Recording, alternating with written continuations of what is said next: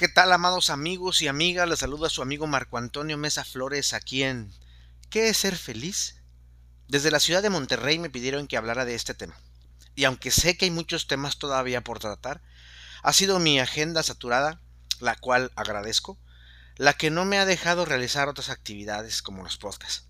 Pero estaremos entrando, espero que más tiempo con más podcasts. Entremos en materia. El tema de hoy se llama Diferencia entre narcisismo y egolatría.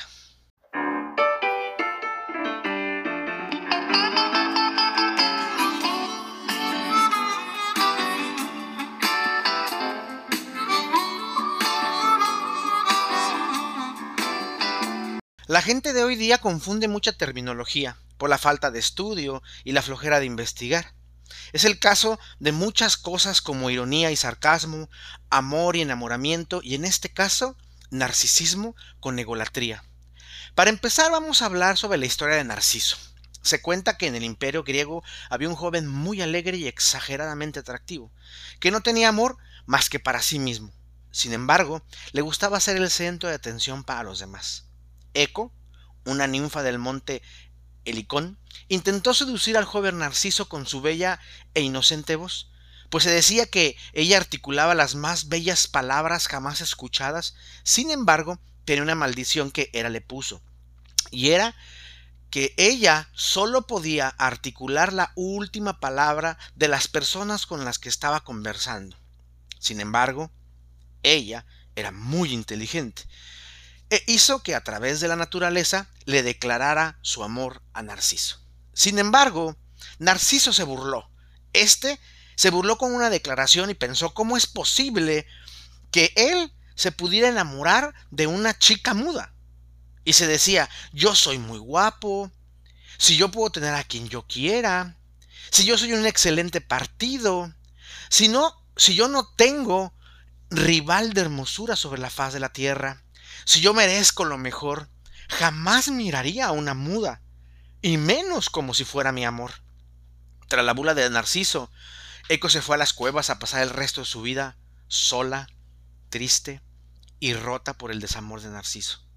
Pero, antes de su muerte, oró a Némesis, dios de la venganza y la justicia, para que maldijera a Narciso. Este maldijo a Narciso a enamorarse solo de su propio reflejo. Y un día Narciso fue al río Estigia para refrescarse un poco. Se acercó, se vio reflejado en el agua y pensó, pero qué guapo soy. Me acercaré más para deleitar mi belleza. Me acercaré más para ver todo lo hermoso que soy. Era tanto su afán de verse que finalmente cayó al agua y murió ahogado. De ahí se cuenta la historia de eh, las flores que nacen en, los ríos, que se llaman narcisos, que son hermosas. Sin embargo, el DSM, que es el manual de diagnóstico psicológico y psicoterapéutico que se utiliza en América, eh, cataloga a un narcisista de esta manera. 1. Tiene un grandioso sentido de autoimportancia. Por ejemplo, exagera sus logros y sus capacidades. Espera que lo reconozcan como superior. Y si no lo hacen, tiende a la agresión verbal, psicológica y hasta física. 2. Está preocupado por fantasías de éxito ilimitada, poder, brillantez, belleza o amor imaginario. Sin embargo, no trabaja para eso. ¿Sí? 3. Cree que es especial y único, que solo puede ser comprendido por gente o instituciones especiales y de alta gama. 4. Exige una admiración excesiva. 5. Es muy pretencioso y cree que todos le deben rendir pleitesía, es decir, que todos tienen eh, que adorarlo, por así decirlo. 6. Es explotador. Saca de los demás lo que les interesa, lo que le interesa y luego los desecha. 7. Carece de empatía. No le importan eh, los, los, sentimientos de los demás, pero exige a los demás que sí les interese sus sentimientos de él o de ella. 8 Envidia a los demás y cree que los demás lo envidian a él. 9. Sus actitudes son arrogantes y soberbias. Eso dice el DSM. También el, narcisista cree ser eh, o necesita ser elogiado. admirado en exceso y reacciona mal ante la crítica. Como ya lo mencioné, él o ella exige ser el centro de atención de todos y de todas. Y en caso de no serlo pueden llegar a la violencia. El narcisista tiende al egocentrismo, es decir, quiere ser el centro de atención a como dé lugar.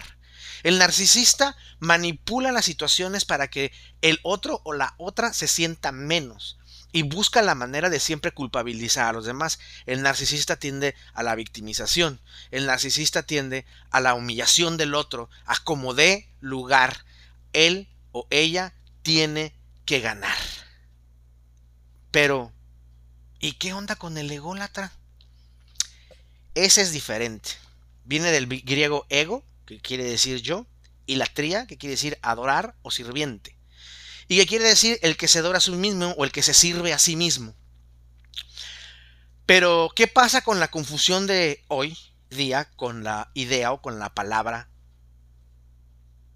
¿Acaso es malo querer ser el centro de atención de uno mismo? Claro que no. Claro que no.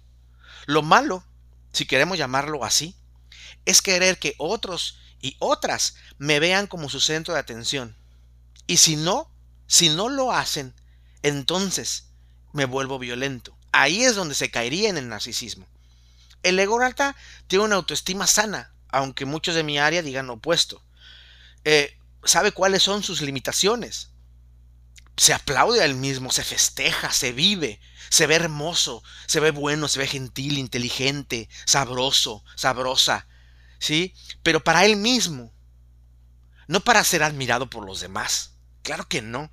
A él o a ella no le interesa lo que digan o piensen de él los demás, sino lo que él piensa de él o ella misma. El ególatra no es egocentrista, no le interesa ser el centro de atención de los demás, sino de él mismo o ella misma. Albert Einstein decía, preocúpate más por tu conciencia que por tu reputación. Porque tu conciencia es lo que tú dices que tú eres y tu reputación es lo que los demás dicen que tú eres.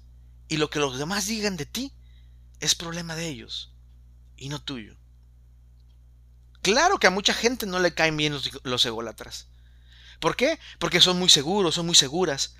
Pero porque muchos de ellos tienen una seguridad en ellos mismos muy buena y los otros que no les caen bien la tienen nula.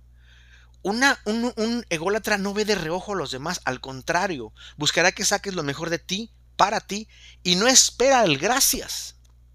El ególatra es humilde, ya hemos hablado de la humildad muchas veces, pero lo voy a repetir. Ser humilde es dar lo que tienes y no lo que te sobra. El ególatra en realidad da de sus conocimientos, comparte lo que sabe sin pensar que los demás le deben algo. Siempre que me dicen que no, que ser ególatra es malo, que eh, ser ególatra es no dominar el ego, que ser eh, eh, ególatra es sentirse superior a los demás, le saco a un ser que llamamos Jesucristo, que él era una persona humilde, dado que daba todo lo que tenía y no lo que le sobraba. Sin embargo, decía cosas como, yo soy la luz del o bueno, dicen que dijo cosas como, yo soy la luz del mundo, yo soy la sed de la tierra, nadie viene al Padre si no es por mí, etcétera, etcétera, etcétera.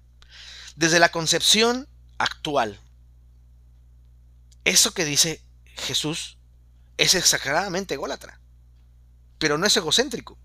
A Jesús no le importaba ser el centro de atención, aunque lo fuera. Le importaba ayudar a los demás a ser mejores personas cada día.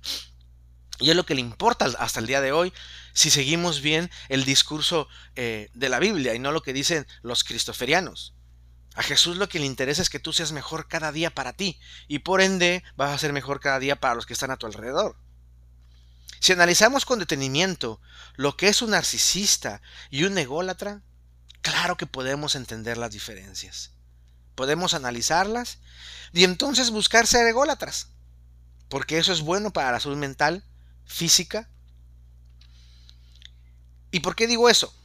Porque el primer amor que debes tener antes de cualquier persona es a ti. Si tú te amas, entonces podrás dar amor a los demás. Si te ves hermoso, hermosa, podrás ver hermoso a los demás.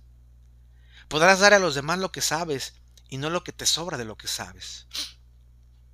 Si tú dejas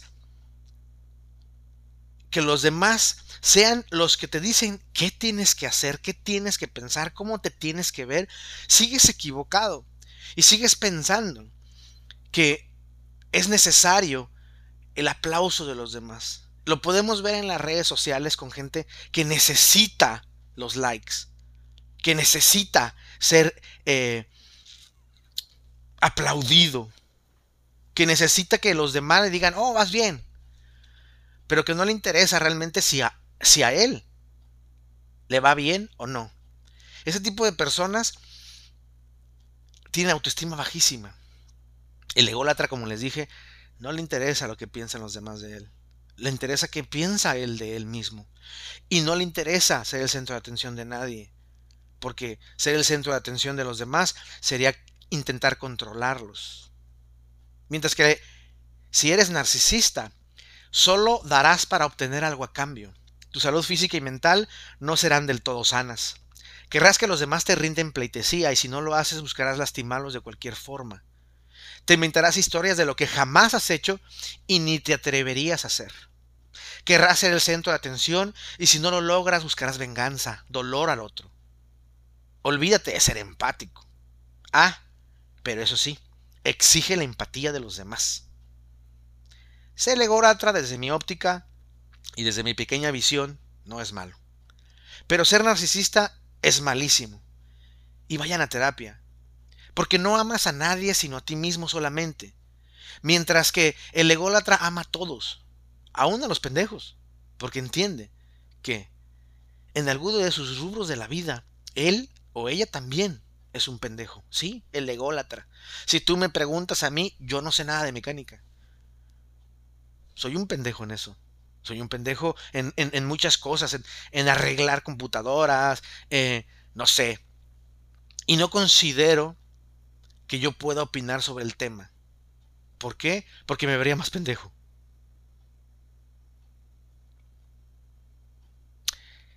Una cosa también importante es que el narcisista jamás, jamás va a aceptar lo que es. Al contrario. Y si es posible, hasta se va a hacer la víctima. Y jamás va a ser victimario, porque él es perfecto. No se, no se equivoca nunca. El ególatra claro que va a aceptar lo que está mal ¿sí? Y hasta lo va a presumir, pero se va a hacer responsable de aquellas cosas que, comete por error, ignorancia o estupidez. Y va a ofrecer disculpas. ¿Por qué? Porque se sabe no perfecto. Se sabe que se equivoca bastante. Salvador Dalí dijo, que hablen bien o mal, lo importante es que hablen de mí. Aunque confieso que me gusta que hablen mal, porque eso significa que las cosas van muy bien. De los mediocres no habla nadie. Y cuando lo hacen, solo dicen mentiras. O solo dicen maravillas. ¿Sí? Eso es verdad. A cualquier mediocre, mediocre le aplauden eso. Por lo que piensa y dice, pero no vive. Por tomar atajos. Por la incongruencia de no conocer a este tipo de gente. Pero que creen que conocen. ¿Sí? Porque ese tipo de gente habla desde sus conocimientos inciertos. Porque como decimos hoy día, tengo derecho a expresar mi opinión. El ególatra no le pasa ese tipo de cosas, sino que son señalados porque buscan lo mejor de ellos o ellas. Y eso les molesta a los demás, porque nadie puede ser mejor o tener mejores ideas. El ególatra busca siempre el crecimiento de su ser. Sí, tiene muchísimas caídas. ¿Quién dice que no? A veces, a veces, este, hasta caemos en depresión. Claro que sí. El ególatra no siempre es, ay, todo es felicidad. Claro que no. A veces los golpes de la vida, los golpes de desamor, los golpes de la economía, nos pegan y nos ponemos tristes. El narcisista no haría eso porque es perfecto. En sí, el narcisista buscará por todas las maneras aún la violencia, que los demás le hagan caravana. El ególatra jamás pedirá eso. No le interesa que los demás lo adoren, sino ser adorado por él mismo o por ella misma. Amarse por todas sus capacidades y respetarse por aquellas que no tiene. Y aceptar que no son perfectos, pero buscan ser mejores cada día. El narcisista siempre va a caer en pensar que él es perfecto y no necesita crecer. Y no necesita más que el aplauso de los demás. Por los demás, amados amigos y amigas, les mando un abrazo fuerte, un abrazo sanador, un abrazo muy nuestro. Búscame en las redes sociales, en todas soy Marco Antonio Mesa Flores, en todas. En Facebook, mi foto de perfil es Buda, Jesús y Krishna en un puente, porque ellos no tienen bronca, son sus seguidores. Y la foto de atrás tiene un letrero de advertencia muy divertido. En Instagram y Twitter está mi foto con una camisa de canache azul. O en www.marcoamesa.com, ahí está el blog Pregúntale a Marco, en donde subo todos los, los podcasts de manera escrita. Eh, los cuando utilizo eh, alguna referencia, vienen ahí las referencias. O en mi correo electrónico, reverendo-czy.hotmail.com. Y si son muy buenos para la lectura y les gusta, tengo una columna que se llama Camina conmigo en www.primeravueltanoticias.com en la sección de opinión. También me puedes encontrar en TikTok como Marco A Mesa Flores 1, si no mal recuerdo. Y recuerda, mi voz, mi voz irá contigo. Un abrazo cósmico.